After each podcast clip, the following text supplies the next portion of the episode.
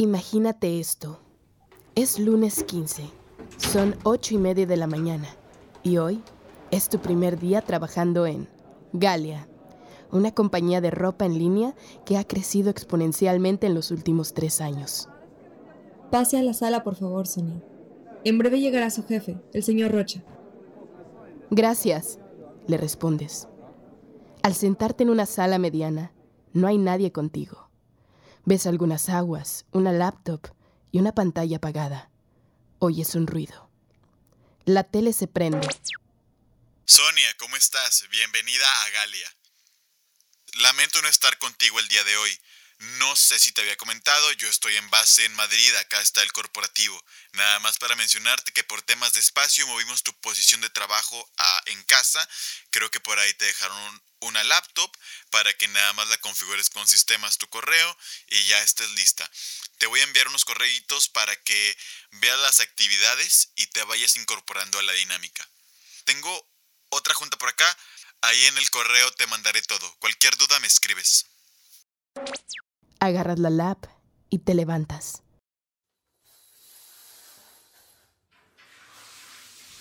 Martes 16, 7 de la mañana, segundo día.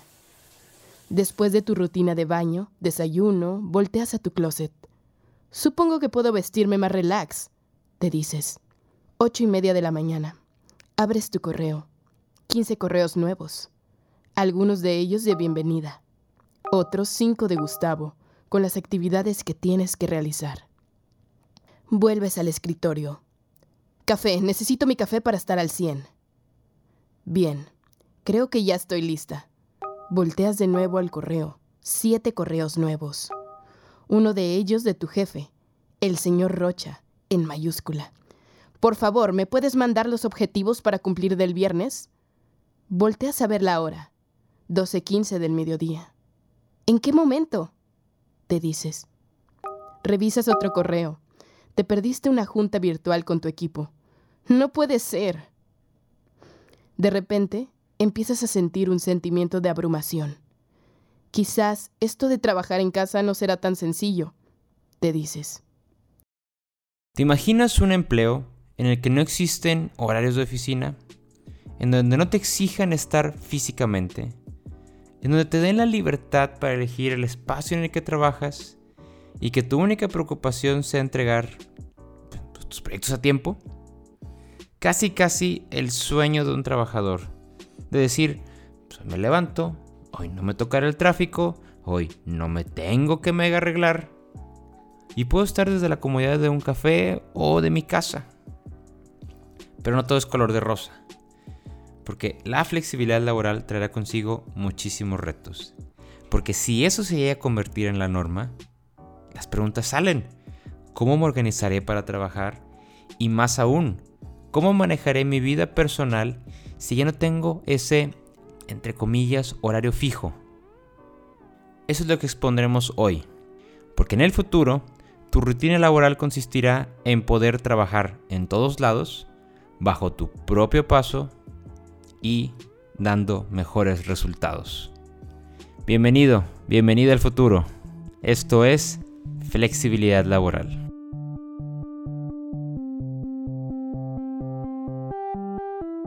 Las reglas sobre el trabajo se están borrando más y más rápido. Descubre aquí, en Maestros del Futuro, cómo puedes prepararte tú para ello. Hola, yo soy César Cosillo, socio de Simple Change y tu conductor de Maestros del Futuro. ¿No te ha pasado que conscientemente, pero quizás en silencio, muy en silencio, contábamos como una mini victoria cuando en nuestro trabajo, por alguna razón, nos dejaban trabajar desde casa? Es un motivo de alegría y aunque fuera solo un día, nos motivaba. Yo recuerdo que en mi caso así era. Pero de repente, cambiar la rutina laboral parece ser algo bueno. Y es que imagínate, ¿no sería atractivo estar en una empresa que diera esta posibilidad de trabajar?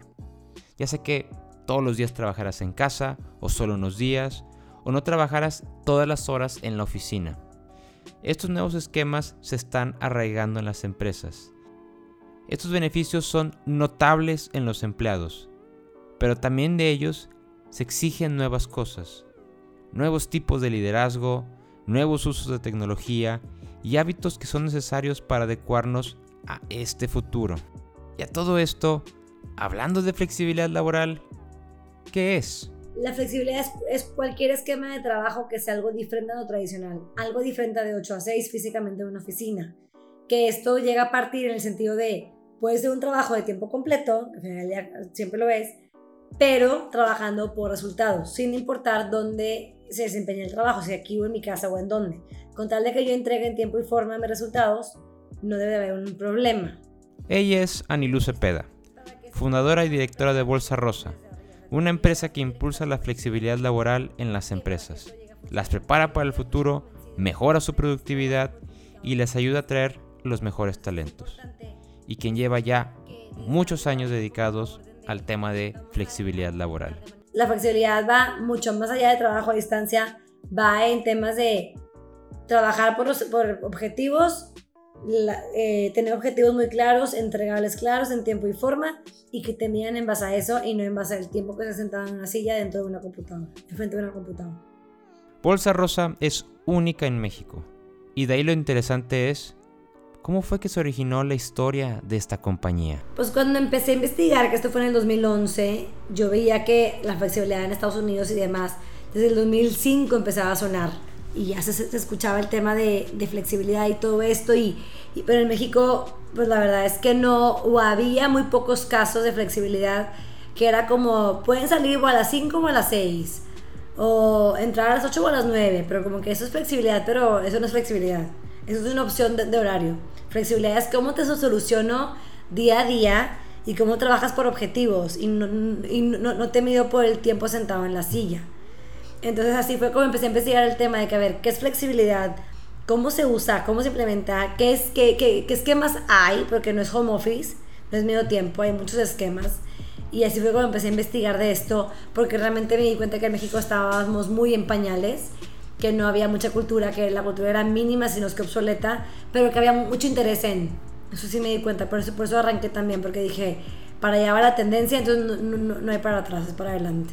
Y no solo es un tema que vaya para adelante, sino también la relevancia de este va acompañado de que se está volviendo un factor para elegir una empresa u otra.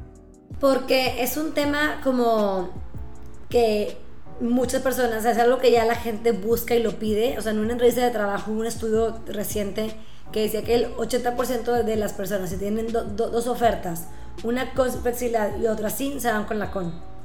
Entonces, ya es un tema, es un foco donde si no tienes flexibilidad, si no lo ofreces, ¿en qué te diferencias?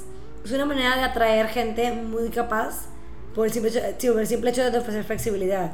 Entonces, es un tema que es relevante porque ya no hay vuelta, ya no lo podemos esquivar. O sea, la flexibilidad es como un eje y debe ser una manera, es una manera de vivir, es una cultura que una vez que se, adopta y se implementa bien, ya es como una moda, un estilo de vida. Ya no es como un esquema, sino es un estilo de vida. Trabajo flexible porque trabajo de resultados, pero también tengo una vida y soy flexible en todos los sentidos. Entonces ya no hay como una manera de esquivarlo por este lado. Adicional a lo que comenta Nilu, un estudio global en 2017 de Manpower Solutions menciona que la flexibilidad laboral es uno de los tres aspectos principales en los que se fijan los candidatos. Y un estudio en 2019 de Global Talent Trends Report de LinkedIn menciona que el 72% de los candidatos quieren flexibilidad laboral. Poco no va agarrando relevancia. Pero continuando con la conversación, ¿cuáles esquemas entran dentro de flexibilidad laboral? Pues está, digo, el típico de trabajo desde casa, home office, está horario combinado, que es trabajar en tu casa y en la oficina, horario corrido, que es trabajar de 8 a 4 corrido con media hora de comida, eh, días alternativos, que es trabajar en la oficina unos días sí, otros días no, días así del día completo. Este, está trabajar también semana comprimida, que es trabajar 4, 4 días y 3 días no, que eso es, lo, lo hacen mucho en plantas es trabajar también trabajo compartido, dos personas en un puesto que es para algo más operativo, asistente y demás, em, por proyecto, cubrir alguna incapacidad por proyecto específico en tiempo y forma. Que la gente cree que es únicamente un esquema y pues no son más de 10 esquemas de trabajo flexible que combinan oficina, casa y demás, este, horarios, días, todo. Y esta parte de la desconfianza eh, es para que se pueda implementar una empresa tiene que venir desde arriba. el liderazgo tiene que estar convencido que para que esto llegue a funcionar. Si el líder no está convencido o no cree en esto, va a ser muy complicado que, cascadee. Entonces es importante este, que, que desde arriba venga como la orden de vamos a, a, implementar de manera gradual, porque también luego es un tema de la gente que dice flex time, mañana todo el mundo va a estar trabajando desde casa y así no es. Es un proceso gradual que vamos llevando de la mano a la empresa, o sea, tanto el líder con su equipo y demás, hasta migrar hacia la flexibilidad total. Y aquí en este punto está una gran pregunta de cómo lograr que esta cultura se permee en una compañía. No es solamente una cuestión de levantar la mano y decir, hey, hey, yo quiero flexibilidad laboral, por favor. Los líderes de las compañías deben tener apertura para este tipo de esquemas.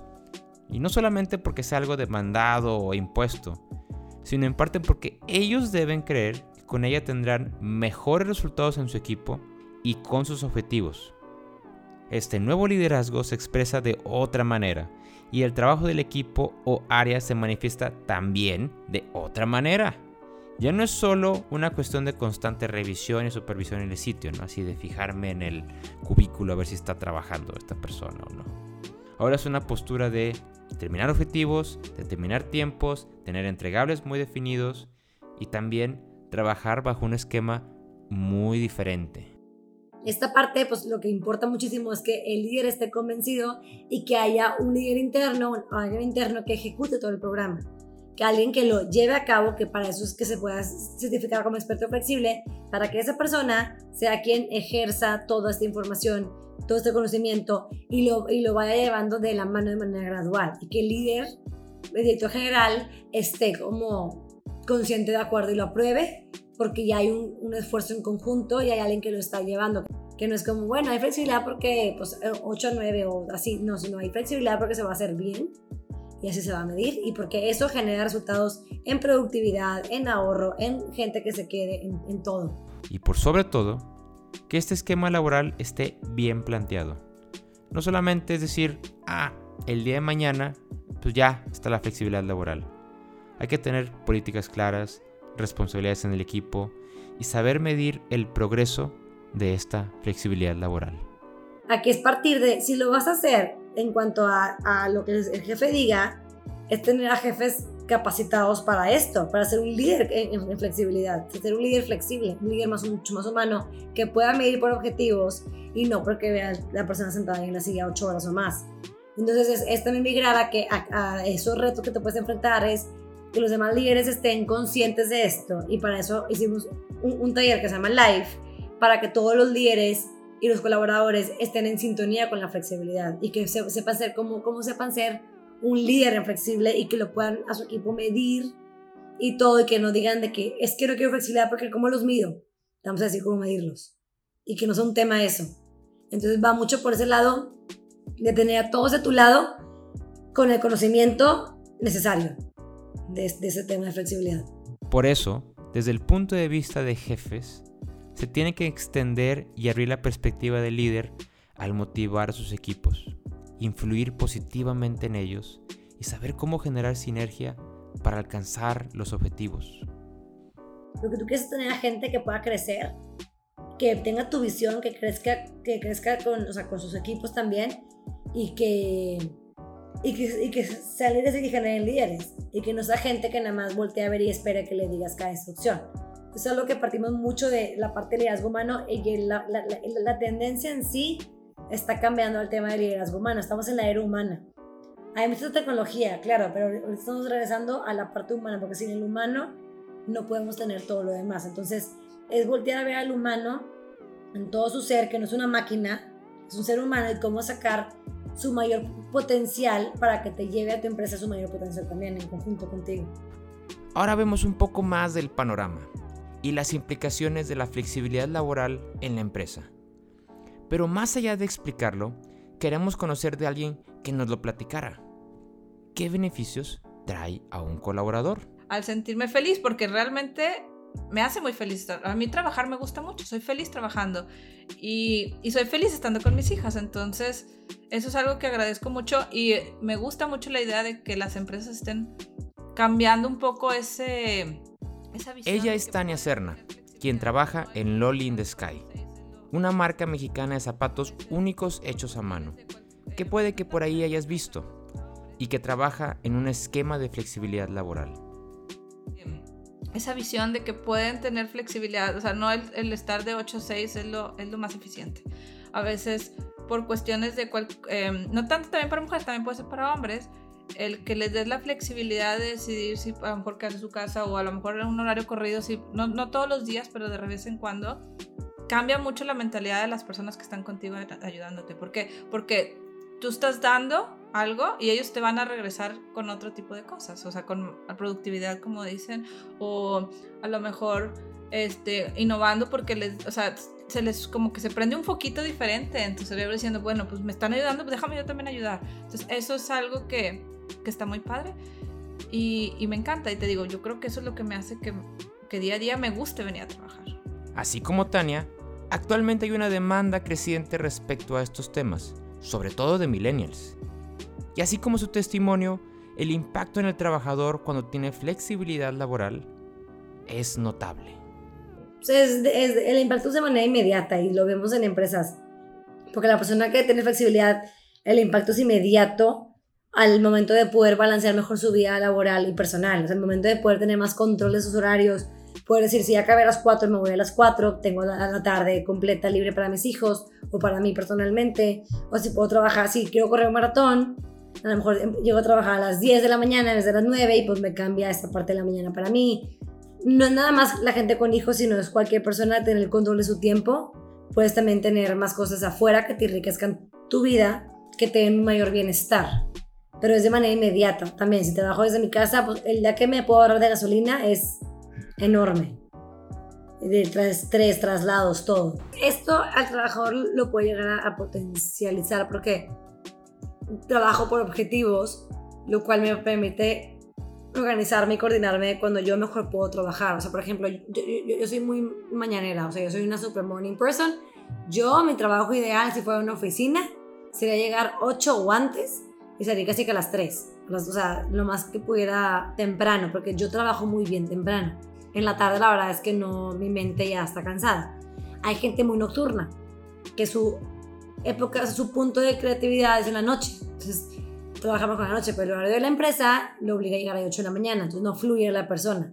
Si tú das esta flexibilidad y tú dices, tú, bueno, tienes que entregar este proyecto para tal día, tal fecha, de esta manera, no importa dónde lo hagas, ah, bueno, yo voy a buscar mis momentos de creatividad mayor, de, o sea, de que puedo trabajar a distancia. Digo que puedo trabajar en mejores picos y flujos que yo me siento mejor y te entrego mejor resultado. Y no me forzas a trabajar en la mañana donde yo no soy mañanero y yo no puedo pensar en la mañana. Me tardo mucho en despegar. O como lo contrario como yo, yo trabajo muy bien en la mañana, a lo mejor en la noche ya no me pidas nada o depende, pero la gente puede trabajar en esos momentos donde trabaja, o sea, donde es más creativa y trabaja mejor. Y a lo mejor yo me puedo concentrar súper bien en mi casa en la noche, que ya no hay nadie, todo está dormido, y es mi momento que fluyo o a mí me encanta trabajar de manera personal en cafés. Me encanta ir a un café nuevo, sola, pedirme un café, algo y ahí también fluyo bastante. O no hablar con nadie, eso me hace, eso fluyo. No siempre fluyo en una oficina. Entonces, la flexibilidad te permite eso, que la persona se desempeñe eh, en donde mejor convenga, que eso obviamente atribuye a la empresa. Ahora, ese trabajo por objetivos es solo uno de los elementos a los que tendrás que adaptarte ¿Cuáles más y cómo tendrás que ajustarte a ellos? Quizás te lo preguntes. Los escucharemos después de este corte comercial. Porque actualmente el tema de las tecnologías de información, hay un, hay un experto, un gurú en temas de industria 4.0 y transformación digital que dice, tarde o temprano, todas las empresas, todas del ramo que sea, van a ser digitales. Ella es Ángeles Vela, directora general del Clúster de Tecnologías de Nuevo León, una organización sin fines de lucro que aglomera a la academia, iniciativa privada y gobierno del Estado para desarrollar la industria de las tecnologías en Nuevo León y en México. Ella nos platica por qué es importante apoyar esta industria. porque nuestros ingenieros son innovadores, porque nuestras empresas traen productos y servicios que nada más tenemos en México. Entonces ese por el área de mercado, en el área de innovación y emprendimiento, pues obviamente tratar, tenemos constantemente programas para que la gente abra las puertas a la innovación, a la creatividad y dejar de ser otra vez esas, esos maquiladores en todos sentidos, sino realmente ser innovadores. Y hay una frase que dicen por ahí las nuevas empresas, no nada más es producido en México o hecho en México, que era la frase que teníamos sino es innovado en México, ¿verdad? ¿Por qué nació el CISOFT Monterrey y cómo puedes unirte tú a él? Lo escucharemos más adelante. Para meternos en la parte de qué podemos hacer para adaptarnos a este nuevo fenómeno laboral, nosotros proponemos, para empezar, tres cosas. Número uno, trabajar con objetivos y en orden. Dos, estar presentes, aunque estemos lejos. Y número tres, una nueva forma de liderar y comunicar. Empecemos con el número uno, trabajar por objetivos y en orden. ¿Recuerdan la historia del principio? Donde la protagonista Sonia se le va toda la mañana por no saber organizarse. Si bien es ficción, bueno, de hecho ni tanto porque conozco una que otra persona que le ha pasado algo así, la realidad es que cambiar la forma en cómo trabajamos afecta nuestro desempeño si no nos adaptamos. Si nadie está revisándote, si no tienes a tu jefe presionándote y también no estás inmiscuido en un ambiente de oficina, sino que estás a lo mejor en tu casa o en un café, ¿cómo es que ahora te empiezas a adaptar? Porque no es lo mismo un día que siempre, o casi siempre. Estar enfocado en trabajar bajo objetivos nos lleva a plantearnos tiempos de entrega, horarios establecidos de trabajo y sobre todo seguir estando disponible si es que necesitamos ir a un lugar determinado o a la misma oficina. Sí, la ventaja de la flexibilidad es el tema de, bueno, de productividad, porque la gente trabaja por resultados y no por la hora sentada en la silla. El tema de atraer personas mucho más calificadas y retener mejor personas porque tienes algo que, que diferenciarte ahorrar costos y gastos indirectos, espacios de oficina, todo lo que te puedes llegar a ahorrar, motiva la creatividad, porque la gente trabaja donde realmente es más creativo en su lugar y horario, eh, reduce el estrés, porque ya la gente, imagínate reducir todo el tiempo en tráfico, o sea, el estrés que generas a la gente en, voy en tráfico en la mañana, llego tarde por el tráfico, llego ya de mal humor, me voy y una hora y media para llegar a mi casa, o sea, estoy de mal humor todo el día, reduce el estrés, eh, reduce accidentes de trabajo, reduce ausentismo, porque el trabajo no para. Y simplemente tienes equipos mucho más competitivos y, mucho, y la gente mucho más calificada trabajando para ti. De aquí es importante notar qué se esperará de ti en ese trabajo y que si existe esa confianza de darte flexibilidad laboral, porque incluso esperará que seas igual o más productivo en el trabajo. Y también, cuando hablamos de orden, Hablamos de tener un balance entre tu vida personal y profesional. Aunque pareciera que trabajar en casa sería todo color de rosa, ¿qué pasa cuando no dejas de trabajar? Que por una falta de horario sigues trabajando hasta las 9 o 10 de la noche, aunque hayas empezado desde muy temprano. En muchas de las historias que se comparten es notorio a veces encontrar este común denominador, que cuando tienes horario flexible a veces trabajas más que si fueras a la oficina. A veces me, pasaba con una de mi equipo que decía que el trabajo nunca lo paraba, o sea, que se le iba a las horas porque como no tienes una pausa, porque no es como que, bueno, ya voy a mi casa, voy a manejar. No, no había esa pausa, ella decía que no lograba como poner una pausa, entonces que te la daban 11 de la noche y iba trabajando desde las 3 de la tarde, bueno, de la mañana y luego a las de la tarde, y que no paraba y que trabajaba muchísimo más. Pues, es parte de eso que puede llegar a pasar, que a lo mejor no pongas una, un, como un límite claro, que eso lo tienes que aprender a poner tú. Este, eso, o sea, con la que me también puedes ser eso en su casa con las distracciones, el tema de, de, no, de no, o sea, que te dé ansia por hacer algo en tu casa, algo de, de, de un trabajo del hogar y estás trabajando, como que ese tipo de distracciones tienes que aprender como a callar y a dejar de que no te muevan porque estás trabajando. O también, también es mi recomendación, si, si sabes que tienes que ir a pagar la, no sé, la lavadora o prender la secadora o hacer algo en tu casa de manera de trabajo de casa, hazlo para que se te quite ya el estrés y luego sigue trabajando. O sea, también es válido de que, bueno, ve, hazlo, cierra la puerta o haz eso, o metes la ropa o apaga, no sé, el que estás cocinando o acaba de cocinar o estás cocinando y luego voy a poner a trabajar. Es como que eso también es válido, pero sí está aprender mucho tu autogestión. Ese tema de gestión es importantísimo. Si consideras que lo que te falta en tu desarrollo es orden, con la flexibilidad tendrás que serlo aún más. Ahora, pasando al número 2, estar presente. Para términos culturales, digamos, es bien visto a las personas que se quedan más tiempo, que están más en la oficina o en el trabajo y con los cuales usualmente pues, tienes una mejor relación, ¿no? Pero ¿cómo logras hacer esto si no estás ahí? Una historia que escuchamos del podcast Dear HBR hablaba acerca del miedo que tenía un trabajador de nunca poder crecer en la empresa, porque no podía estar presente con sus compañeros. Se perdía desde reuniones hasta eventos en los cuales el equipo fraternizaba. Y es que su problema era que sus colegas trabajaban en Singapur y él en Los Ángeles. Su miedo era que decía, pues nunca voy a poder crecer, porque como no estoy presente, no voy a poder subir. De ahí, la cuestión consistía en que la relación a distancia se forma a partir del valor que tú generas en el equipo y para la compañía. Si tu labor está en el campo, con los clientes, ¿cuánta información no podrías compartir? Si estás analizando datos, ¿cuántos detalles nuevos no podrías tener? Y de ahí, ponte a reflexionar. Al día de hoy, ¿cuál es el mayor valor que yo le doy a mi equipo? Y donde el estar presente no solo se limita a una presencia física, sino en constantemente generar valor para alcanzar objetivos o crecer. Finalmente, también anclado a esquemas donde se te permita compartir y generar cierta fraternización, por supuesto. Un caso bueno es cómo trabaja la misma compañía Bolsa Rosa. Pues es que, digo, eh, depende cómo, cómo lo fomentes, o sea, porque sí, sí, siempre es un tema, es el sentido de pertenencia. Pero en nuestro caso en Bolsa Rosa, todos estamos a distancia y ese sentido de pertenencia es enorme. Entonces, porque todo compartimos.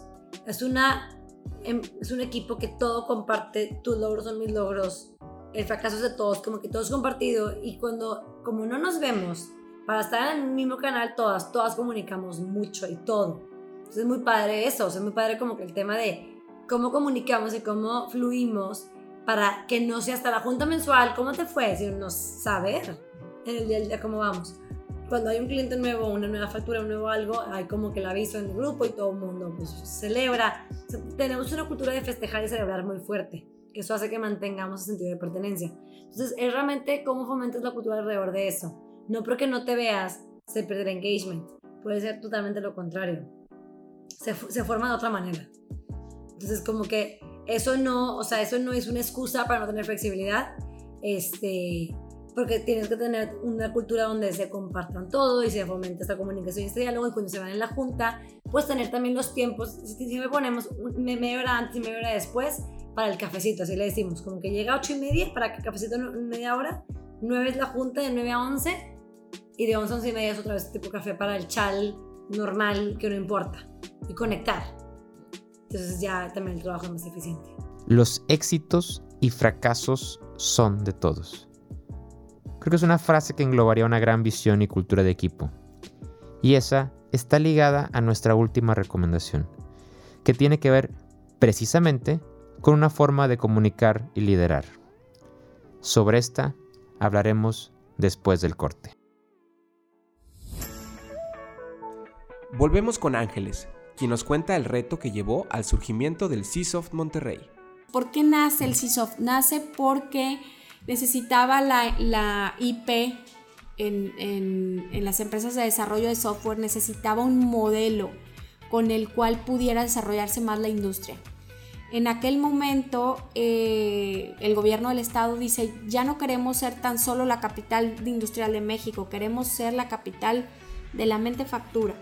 O sea, no nada más que seamos eh, generadores a través de las manos de, de maquila, queremos realmente generar conocimiento en el estado. Y ahora, ¿por qué deberías unirte al CISOFT Monterrey? Cuando me dicen, ¿por qué me debo de, de, meter al, al clúster? ¿Por qué debo de integrarme al clúster?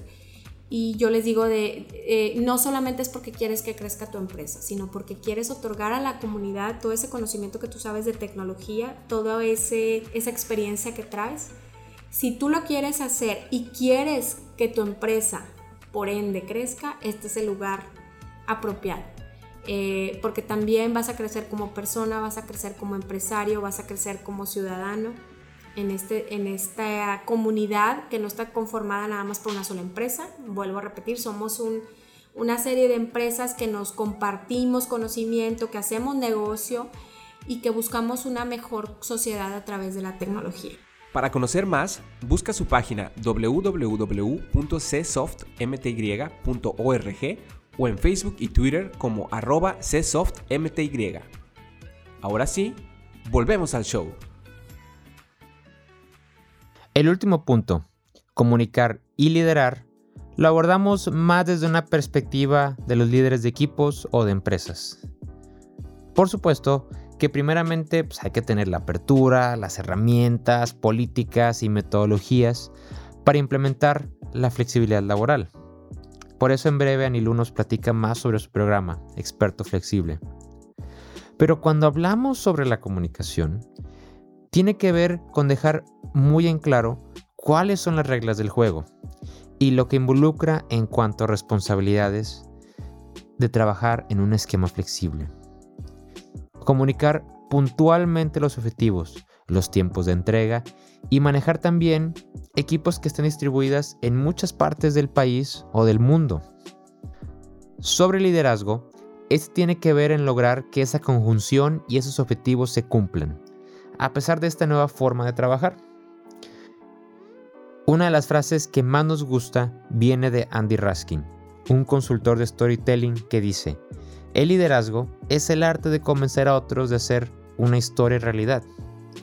Y eso también empieza con un nuevo tipo de liderazgo, un liderazgo más humano. El liderazgo sí cambia, o sea, ser un liderazgo mucho más humano y mucho más como que empodera a tu equipo, que más allá de tenerlo ahí haciendo lo que tú quieras que haga, también encontrar qué le motiva a esa persona, por qué está trabajando contigo, para también tú saber como líder qué le mueve y por dónde le puedes dar si oye, si le mueve la parte de, eh, de ese servicio, de poder trabajar y dar algo de su tiempo, si le mueve también la parte económica, o sea, que algo que le mueve es bien importante para tú como líder poder ir un poquito más allá y no nada más imponer, sino tú quieres como líder generar más líderes para que ellos también puedan tomar decisiones.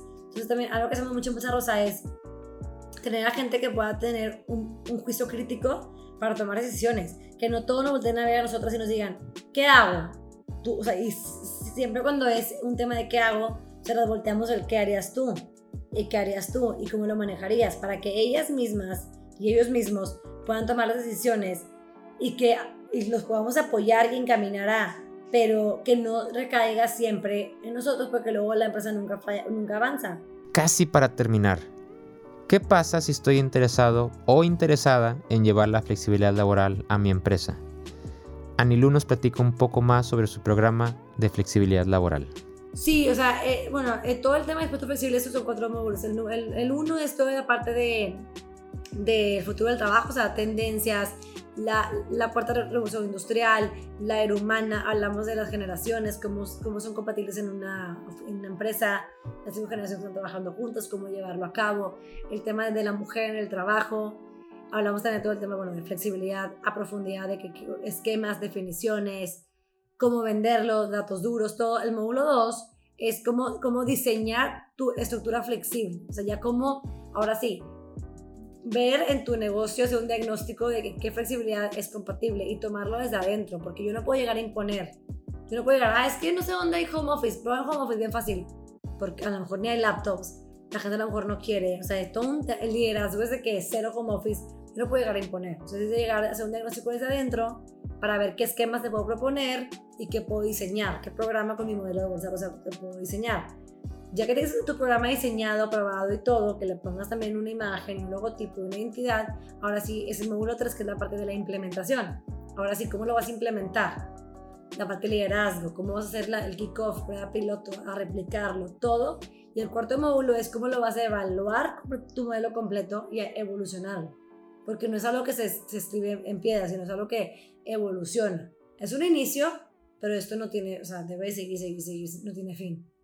Al principio, argumentábamos que en el futuro trabajaremos con más libertad y en todos lados. Y finalmente, eso terminará por suceder. El adaptarte a ello dependerá en cómo logres generar valor bajo estas nuevas condiciones y sobre todo, que este esquema logre redituar en ti una mejor calidad de vida. Al final, regresando un poco a la noción del principio, ¿no sería emocionante vivir en un futuro así? Lo sabremos, porque pronto nos tocará. Yo soy César Cosío, muchas gracias por escucharnos. Maestros del Futuro es una producción de Simple Change, una empresa creativa dedicada a crear innovaciones, estrategias y experiencias educativas que impacten en el futuro y el desarrollo. Suscríbete a este podcast en Apple Podcasts, Spotify, Google Podcasts, YouTube, SoundCloud o donde sea que escuches tus podcasts. Síguenos en nuestras redes sociales. Nos puedes encontrar en Facebook, Instagram, LinkedIn y Twitter como Simple Change MX donde publicamos más sobre el futuro del trabajo e innovaciones que impactan y lo están moldeando. El productor de este episodio son su servidor y Samuel Casanova. La edición y masterización del episodio corrió a cargo de Luis Fernando Rodríguez. Agradecemos a Nilú Cepeda por habernos compartido sus conocimientos y acercarnos más a entender el futuro del trabajo. También agradecemos a Nancy Sánchez por haber narrado el ejercicio de imaginación de inicio del episodio. También agradecemos a Tania Serna por compartirnos su testimonio. Si estás motivado y motivada a impactar en tu futuro, ya sea con innovaciones o educación para el futuro, escríbenos a hola@simplechange.com.mx o visita nuestra página www.simplechange.info. Por último, recuerda que las ideas simples pueden producir grandes cambios. Esperemos que este episodio sea un detonador de ellos.